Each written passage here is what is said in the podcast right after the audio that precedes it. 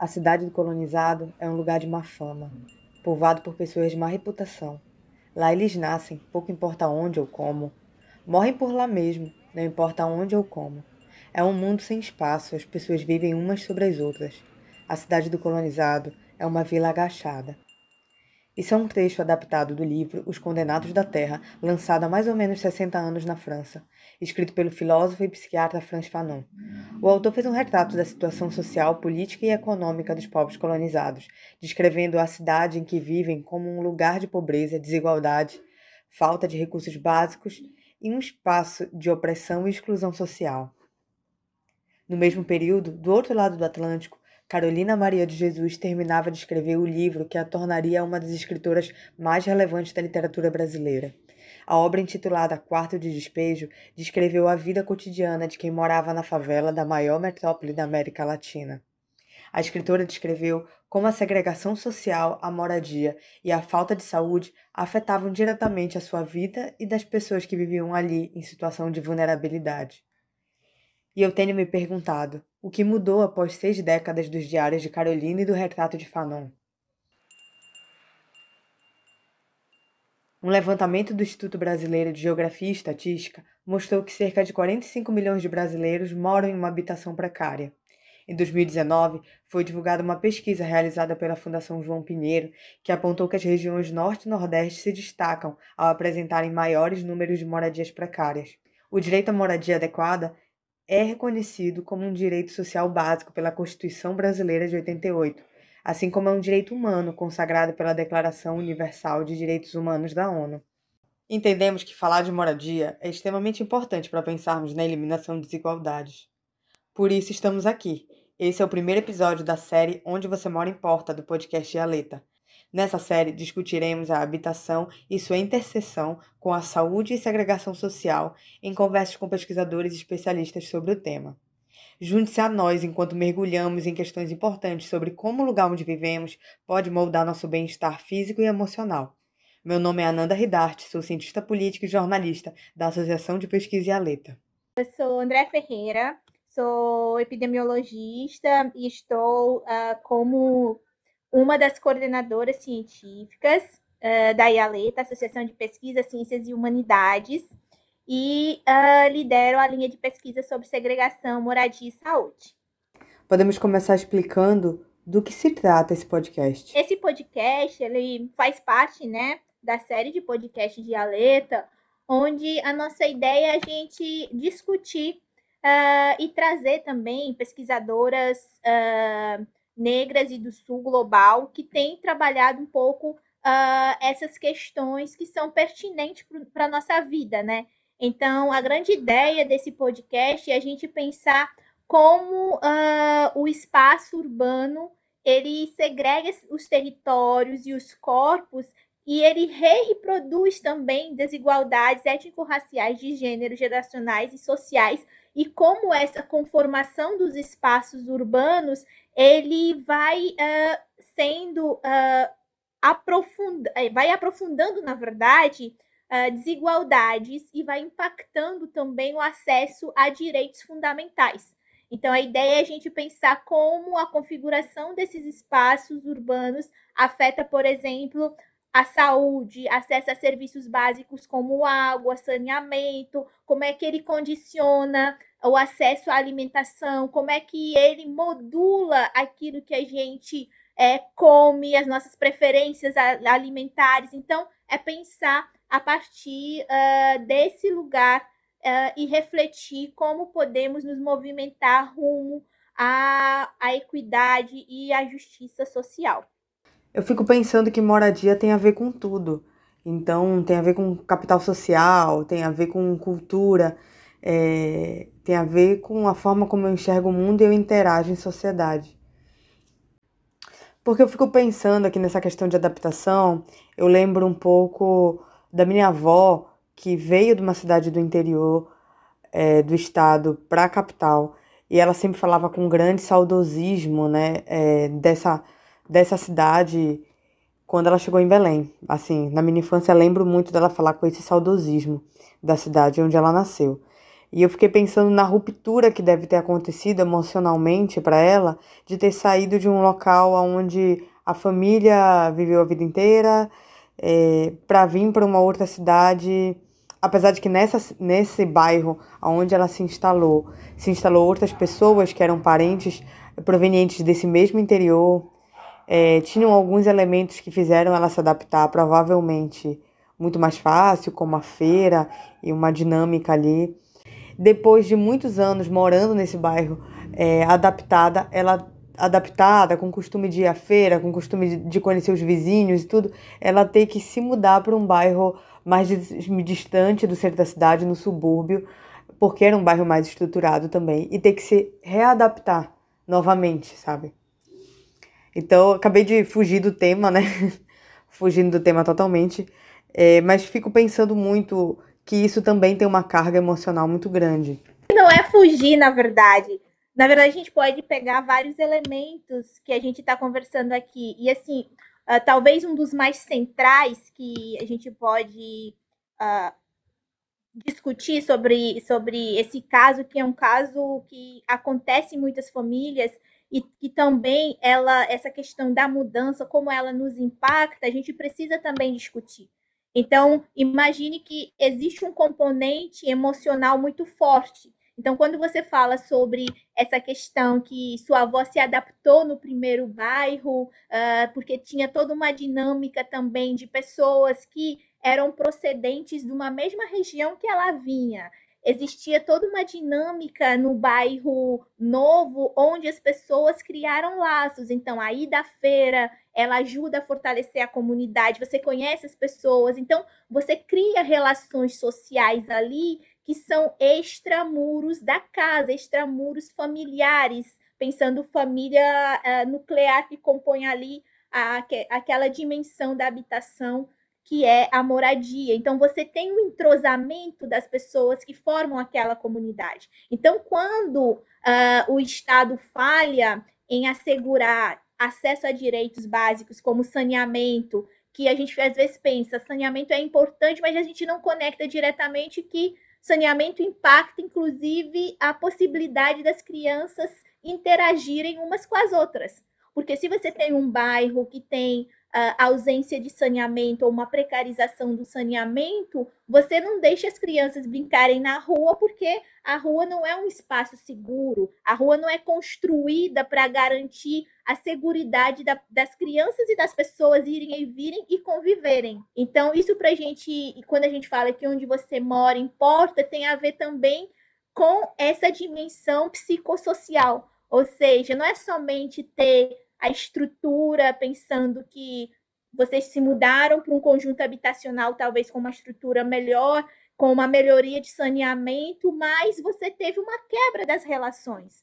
E essa quebra, ela é também uh, uma quebra que afeta o emocional, porque você tem um espaço de maior distância, então é muito mais difícil você voltar para ver os vizinhos antigos, e isso é especialmente importante quando a gente fala das pessoas idosas, porque para você possivelmente foi mais fácil se adaptar do que em relação à sua avó, porque a gente tem uma série de fatores, né, que vão contribuindo. E esse isolamento causado por essa mudança e essa quebra de relação muitas vezes é associado, inclusive, com uh, desfechos em saúde que vão deixando as pessoas mais entristecidas, as pessoas vão ficando, principalmente os idosos, eles tendem a se isolar. Então, é por isso que a gente fala que é importante a gente pensar essas questões de moradia, porque elas afetam o nosso bem-estar, né? Seja o nosso bem-estar físico, seja o nosso bem-estar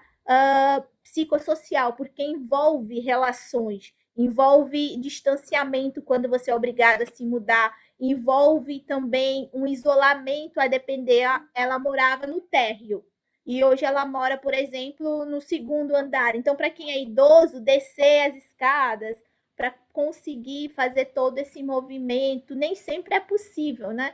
Então, é por isso que é fundamental a gente pensar uh, como essa questão da moradia ela é central nas nossas vidas e como ela vai mexer com todas as nossas relações afetivas, nossas relações sociais, como a gente se relaciona com esse novo espaço de moradia.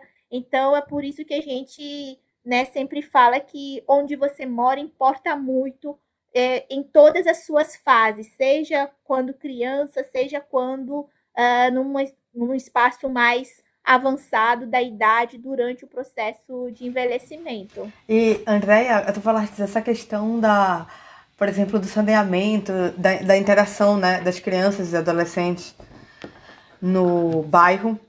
E aí me vem uma questão que também é, faz parte dessa minha memória, é que aqui na Amazônia é, a gente vive nessa região onde a cidade ela é construída em cima de muitos igarapés, né? Igarapés são tipo riachos pequenos.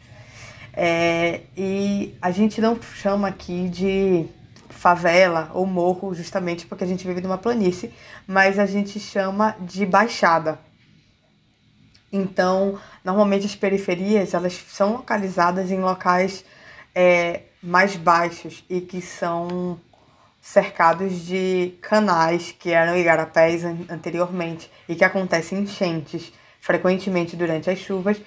Então, existem esses locais que são de áreas de várzea, que são locais periféricos também, em que eles estão localizados hoje, aqui na cidade pelo menos, em, mais perto das áreas portuárias ou numa periferia bem mais afastada do centro da cidade. Essas áreas de várzea, onde tem influência de igarapés ou braços de rio, elas acabam se tornando um esgoto a céu aberto. Então a gente ainda encontra em Belém é, e na periferia da Amazônia inteira casas de palafita em grandes centros urbanos, casas de palafita altas, porque o esgoto fica embaixo, e aonde a comunicação entre as casas até chegar à rua, é, a parte asfaltada da rua, a parte sedimentada, né, da rua, ela acaba sendo por, via pontes, pontes por cima desses esgotos. Então tem um cheiro forte e a gente vê, enfim, a população, as crianças ali brincando é, e transitando por cima dessas pontes. É uma realidade que a gente encontra facilmente, como você trouxe aqui, né? E não é uma realidade apenas da região amazônica, né? Se a gente for para outros, outros espaços, a gente também vai observando uh, essa mesma característica dessa urbanização desigual e uma urbanização desigual, onde você tem uh, sempre esse. Por ser é, uma urbanização desigual, você também segrega, né? As, as pessoas. Então, observe quem são as pessoas que estão sendo mantidas ali naquele centro urbano que está sendo reorganizado e quem são as famílias que estão sendo empurradas para as margens. Então, você tem uma concentração uh, da, da, de uma população branca de classe média alta sendo concentrada nos centros, e você tem uh, as famílias, na sua grande maioria, compostas por mulheres, crianças, homens e uh, populações LGBTQI, negras e indígenas, sendo empurradas para as franjas da cidade, para as periferias mais distantes. E esse movimento de empurra empurra para as margens, é um movimento que deixa a cidade mais segregada e você vai gentrificando esse espaço.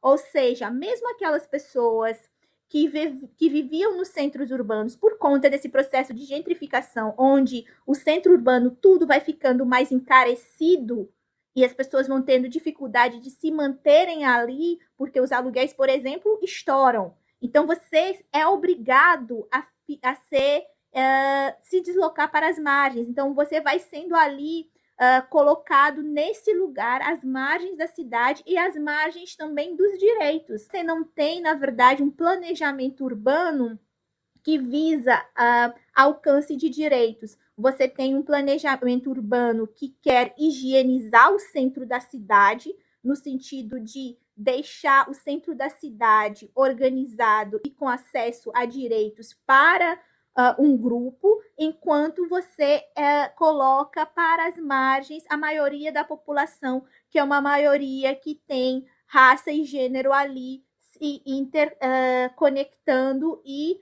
uh, colocando cada vez mais essa população em situação de margin marginalização e de não acesso a vários direitos. Se você é empurrado cada vez mais para as franjas da cidade, e a gente sabe que a infraestrutura não chega nessas franjas, a gente fica pensando como é que essas famílias, por exemplo, vão ter acesso à educação de qualidade? Como é que essas famílias vão poder se deslocar para o trabalho se nem existe conexões? Muitas vezes essas conexões de transporte são irregulares e quando elas existem, elas têm um custo, né, associado. Então você vai empurrando essas famílias para as margens e você vai colocando também outros dispositivos de empobrecimento dessas famílias e dessas comunidades. É nesse debate que a nossa linha também de segregação, moradia e saúde, ela emerge e é nesse campo que a gente discute como onde você mora importa, porque onde você mora importa condiciona seu acesso a direitos, condiciona sua possibilidade de mobilidade social. Então, é nesse sentido que a gente discute pensando direitos como saúde, como acesso à educação, acesso a lazer, acesso à cultura. Então, tudo isso é condicionado por onde você mora. Poxa, Andréia, que aula, hein? Nossa, eu fiquei pensando aqui numa conversa que eu tive recentemente com uma amiga. Eu sou contadora de histórias. Todo episódio eu tô aqui contando uma. Mas eu tive uma conversa recente de um post que ela fez no, no Instagram falando sobre o nosso trânsito social e como ter estudado numa escola mais classe média fez com que ela fortalecesse alguns laços que ajudaram ela né, na vida social, nesse capital social, enfim, da cidade dela. E aí eu comentei, e depois disso eu fiquei, comentei que isso não aconteceu comigo. Fiquei refletindo um pouco sobre isso porque eu estudei até um tempo da minha vida numa escola é, distante, mas estudei a vida inteira lá. E quando chegou no meu ensino médio, eu fui para uma outra escola, é, no centro da cidade, com um público mais classe média. E nesse, nessa escola eu não consegui, eu consegui estabelecer laços, claro, mas eu não consegui tanto com o restante do, do, dos meus colegas, porque eu morava muito distante. Então eu não conseguia participar de todos os aniversários, de todas as festinhas, de todos os cinemas pós-escola, porque para mim era muito difícil ter que voltar em casa e sair novamente. Para mim sempre foi uma preocupação de como eu vou voltar para casa, né? Que horas são? É, demoro, sei lá, uma hora e meia para chegar em casa, quase duas horas para chegar em casa. Que horas vai passar meu último ônibus? Esse tipo de, de situação. Então, as pessoas com quem eu consolidei uma amizade assim para a vida inteira é, foram pessoas que moravam do meu lado da cidade, que vinham comigo até parada de ônibus, que pegavam ônibus comigo para vir embora, né? É, nessa viagem, que para mim parecia uma viagem. Hoje a cidade expandiu, já, já parece muito mais integrada onde eu moro, e tem locais muito mais é, distantes, mas na época para mim era isso.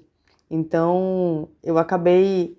É, cheguei a morar no centro da cidade, mas quando me mudei para uma área mais afastada, isso acabou de, é, determinando algumas coisas na minha vida, né? Eu deixo de fazer natação, deixo de frequentar balé, deixo de fazer escola de música. Isso me condicionou de uma forma que até hoje, quando eu tenho que fazer algo no centro da cidade, mesmo que hoje eu já, eu já consiga ter acesso de forma muito mais fácil, né? Eu pego um Uber, eu pego um carro e tal, eu faço alguma coisa e tal, eu dirijo, enfim. Mas isso me condicionou de que toda vez que eu tenho que fazer algo, para mim é um planejamento. Assim, a gente tem uh, vários, várias camadas, na verdade, de opressões que vão sendo colocadas ali nessa urbanização uh, desigual que se reflete em todos esses uh, episódios cotidianos que você nos traz e que são episódios que não são isolados. Eu tenho certeza que quando as pessoas escutarem o podcast, elas vão pensar: eu já passei por isso, eu já precisei sair da, da festinha dos meus colegas antes, eu já precisei faltar à escola porque o ônibus quebrou e era a única forma de eu acessar Uh, eu já fui excluída dos círculos de amizade dentro da escola, porque a maioria dos meus colegas são uh, das redondezas da escola e eu precisava caminhar ou pegar duas horas de, de, de estrada para chegar naquela escola e eu era das poucas que vinha de um bairro periferizado, distante daquele círculo onde a maioria das pessoas se conheciam. Então, todos, todo, todos essa, esses pontos que a gente traz aqui, elas são reflexo uh, dessa urbanização desigual que não é natural. Então, é impo importante a gente falar isso, que não existe uma naturalização, na verdade, dessa urbanização. Isso é um projeto político, isso é um projeto que é, emerge né, de um contexto histórico e contemporâneo, na qual o racismo ele utiliza esse motor que é segregação residencial racial como mecanismo de estruturação da cidade. E essa estruturação da cidade, ela vai condicionar todos esses direitos e todas essas possibilidades que você trouxe aqui. Então, por exemplo, é, mesmo que eu consiga estar na festinha, estar no cinema, por exemplo, estar no espaço de convívio, eu sou condicionada a não passar todo o tempo com os meus amigos, porque eu preciso fazer uma projeção de retorno para minha casa. É, quando eu não tenho possibilidade financeira de estar naquele espaço, como isso me afeta emocionalmente, seja criança, seja adolescente, seja adulto. Eu preciso fazer um deslocamento de duas horas, por exemplo, para ter uma consulta, mas eu não tenho recurso, então eu não vou fazer a consulta, eu não vou para o rastreio. Ou seja, a minha possibilidade de fazer um diagnóstico precoce de uma condição de saúde ela não acontece. Não acontece porque eu vivo um espaço segregado. Então, a regra nesses espaços é a exclusão. Porque você exclui as pessoas de uh, acesso a serviços essenciais, de bens uh, essenciais, de uh, pontos que são importantes na nossa vida, como a cultura. E, esse, e esses espaços onde a exclusão é a regra, também limita a sua capacidade de sonhar. Porque como é que eu vou sonhar em ser bailarina se eu nunca tive acesso, se eu nunca consegui participar, se eu tenho uma limitação estrutural que me impede de acessar esses espaços de cultura? Como é que eu vou aprender, por exemplo, a ser um multi-instrumentista se a única escola de aprendizado de instrumentos fica no centro e eu estou a duas horas distantes e eu não tenho serviço de transporte que o Estado deveria assegurar para que eu pudesse acessar esse, né, esse, esse, esse bem comum que é a cultura. Então, quando a gente fala que eu não consegui criar, por exemplo, laços fortes com os meus colegas na escola, não ser aqueles que faziam essa caminhada exaustiva comigo, a gente pensa também como onde você mora impacta a possibilidade de estabelecer e manter relações humanas, como você se conecta com as pessoas e como isso também influencia a sua vida adulta, né? Porque se você tem dificuldade de se conectar, de fazer uma rede de amigos, e você sempre tem que fazer esse esse percurso, né, para acessar direitos e bens essenciais, isso também vai se refletindo na forma como uh, suas conexões vão sendo estabelecidas. E a gente sabe hoje que, por exemplo, muitas vezes para você acessar determinados espaços ou para você criar um ambiente de cooperação, você precisa ter amigos, você precisa ter pessoas que você conhece. Então, tudo isso para a gente observar como onde você mora condiciona as suas possibilidades de ser, de estar no mundo, né? Então, também é um pouco do que a gente vai trazer nesse podcast, essas questões das dimensões do direito, das possibilidades de escolha e como onde você mora vai literalmente condicionando, como você falou, gostei muito disso, condiciona, inclusive, você trouxe um ponto que eu achei fantástico. Você falou até hoje, apesar de eu não precisar, eu ainda funciono na mesma lógica. E isso é um ponto importante para a gente dizer que é, os efeitos que isso tem no nosso modo de olhar o mundo, no nosso modo de pensar os próximos passos, ele fica marcado. Então, é por isso que é importante a gente pensar é que a habitação é esse grande determinante social que, que condiciona nosso modo de viver e condiciona nossas escolhas, porque até hoje, com certeza, qualquer uma de nós que passou por uma experiência semelhante, apesar de hoje termos mais possibilidade de locomoção, ainda nos, nos, nos chega, né? Essa possibilidade muito próxima quando a gente pensa sobre essas questões. Uh, tem, uma, tem uma questão central que, que a gente está falando aqui, que eu acho que vale a pena a gente trazer um pouco, que é a questão da escola. Com o acesso à escola, nas suas várias dimensões, uh, a escola e a segregação das escolas e a sua distribuição nos territórios impacta a gente em diversas camadas.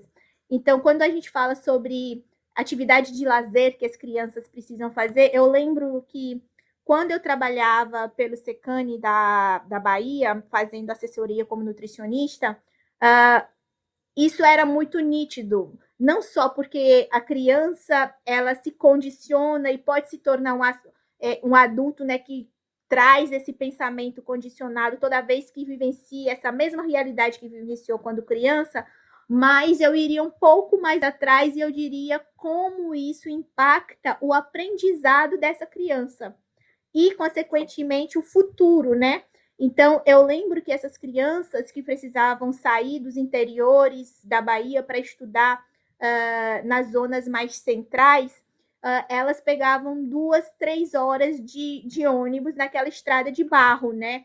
Então, além da criança precisar acordar muito cedo, ela se alimenta muito cedo também para sair de casa quando isso é uma realidade, porque muitas crianças saem de casa ainda sem se alimentar. Você chega na escola, que teoricamente você deveria usar aquele momento da escola como momento de aprendizado. Aí eu te digo, como você acorda mais cedo, você está mais cansado na escola, você muitas vezes está com fome por todos esses motivos que a gente já falou, como isso também impacta na sua capacidade de absorver o conteúdo, de refletir sobre aquele conteúdo e de aproveitar ao máximo o espaço escolar.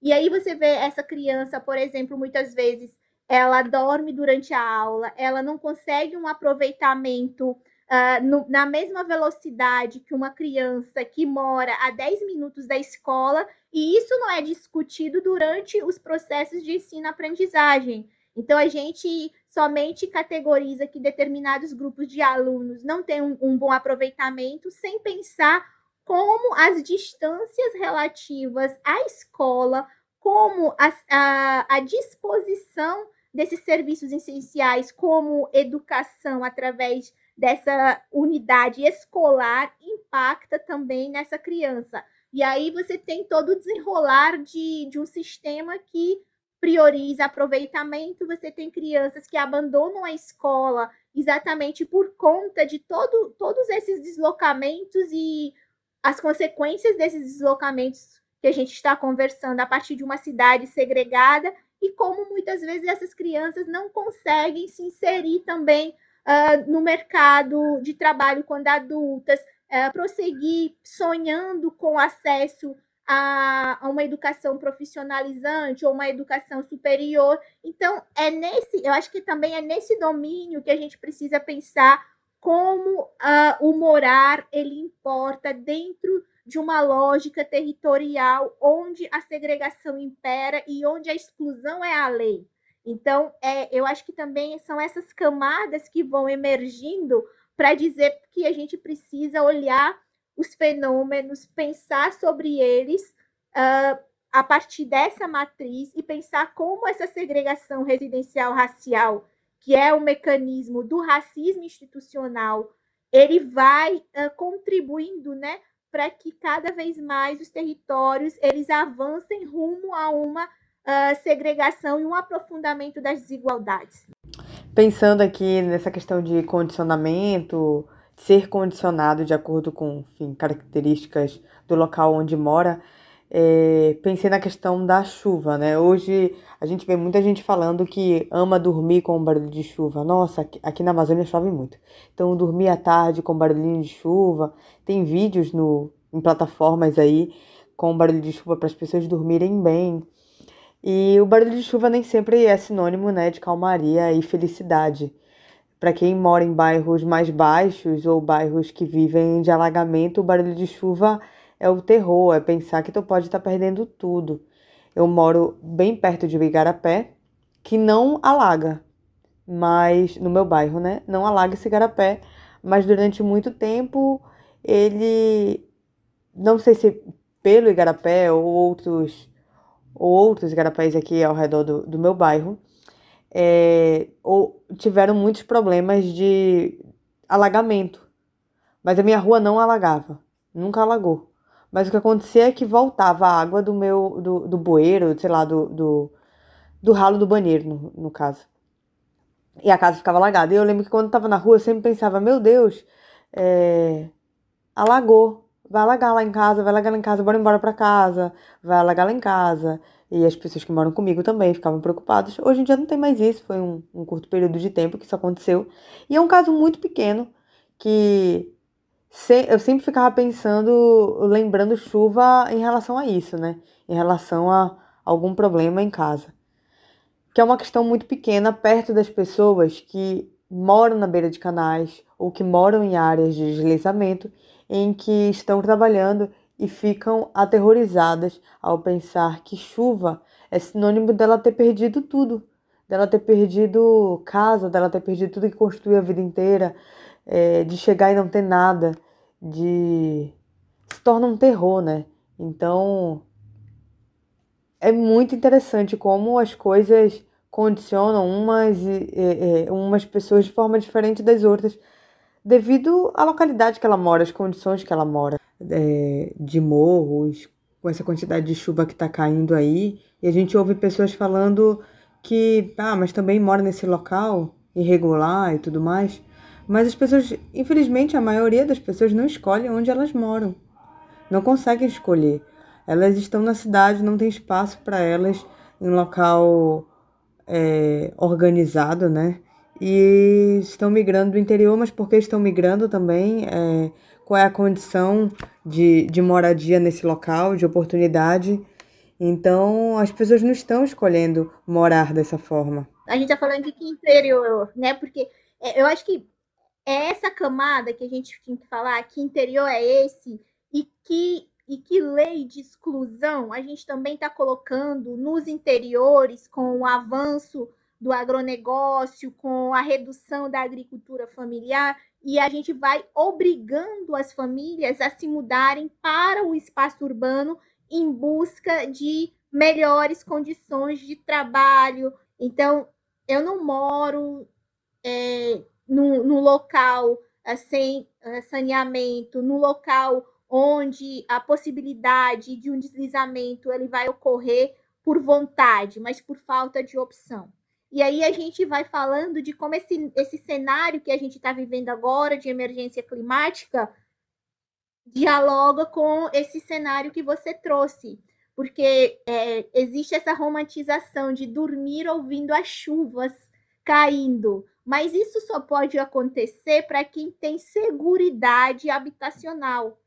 O que deveria ser direito, nem todo mundo acessa. Porque todas, quando a gente fala de direito a uma, a uma moradia digna, a gente está falando é dessa possibilidade de você viver sem esse medo que se, se houver né, um aumento do volume das chuvas num pouco espaço de tempo, sua casa vai alagar. Se houver um grande volume de chuvas, é, as encostas podem uh, desmoronar e você perder sua casa. Então, não existe direitos quando esse medo ele é presente, quando ele é real. Então, para muitas pessoas, ao invés de sonhar em ouvir o bater das chuvas na janela, o dia que tem chuvas é um dia de preocupação, seja para voltar para casa, porque você tem medo de retornar e não encontrar a sua casa, seus vizinhos, que você estabeleceu essa conexão dentro dessa, dessa vizinhança. Se, por exemplo, você vai chegar, vai dormir, você vai acordar soterrada é, pelo deslizamento. Então, é, é, é, é, esse discurso que a gente precisa também uh, reposicionar, porque ele é, uma, é um posicionamento político, né? O que, que significa ouvir que é, eu adoro dormir e sentir né, a chuva caindo. Em que contexto isso acontece? É num contexto de garantia de direito. A gente precisa falar para dentro das políticas. Porque a gente está aqui falando de habitação, mas a gente precisa falar do papel das políticas públicas habitacionais na manutenção também desse padrão segregatório. Porque se a gente for ver os conjuntos habitacionais sociais, onde eles estão? Nos centros urbanos? Não. Eles estão periferizados. Esse é o nosso desafio aqui no podcast, é ir cada vez mais desnudando, trazendo possibilidades de pensamento e ampliando a discussão para realmente a gente garantir dignidade de moradia e olhar a moradia como direito, olhar a cidade como direito, porque a gente muitas vezes pensa na cidade como estrutura e esquece que a cidade ela é um espaço de vida, não só de vida humana, mas também de harmonização com todos os ecossistemas. E nesse cenário de transição climática, a gente precisa trazer todas essas agendas para a gente pensar realmente possibilidades de avanço que garanta direitos e não somente uh, ofertar muitas vezes uh, moradias descontextualizadas do território, sem garantir outras formas de bens e serviços essenciais, como moradia, como transporte, na verdade, mobilidade, educação. Então, é esse combo que a gente tem aqui. Esse é o nosso desafio. Andréia, eu estou muito feliz de ter gravado esse episódio contigo. Eu aprendi muito hoje. E foi muito divertido. Eu estou muito ansiosa para os próximos episódios. Eu quero te agradecer por ter topado esse desafio comigo.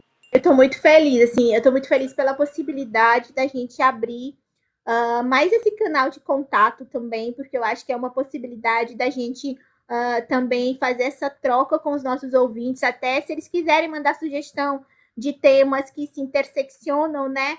com essa questão da segregação, da moradia e da saúde, para a gente discutir aqui, apontar pesquisadoras que eles acham interessante trazer para a gente também fazer esse bate-papo e a gente fazer né, dentro uh, das nossas. Uh, dentro desses nossos espaços, na verdade, de diálogo, essa reflexão para seguirmos né, pensando uh, na transformação, pensar também no alcance, na verdade, de um, um mundo mais é, equânime, né, para a gente poder erradicar as desigualdades uh, raciais, de gênero, geracionais e sociais, e que a, a moradia ela é, é, se coloca também como um determinante social importante no alcance né, da erradicação dessas desigualdades. Então, a gente convida a todas a nos acompanharem aqui nessa plataforma para a gente seguir. Eu estou muito animada para gravar mais podcast, porque eu sou uma pessoa faladeira, né? Então. Então é isso. Muito obrigada e sigam a Associação de Pesquisa e a Leita nas redes sociais. Até a próxima. Um cheiro, gente. A gente se encontra no próximo podcast.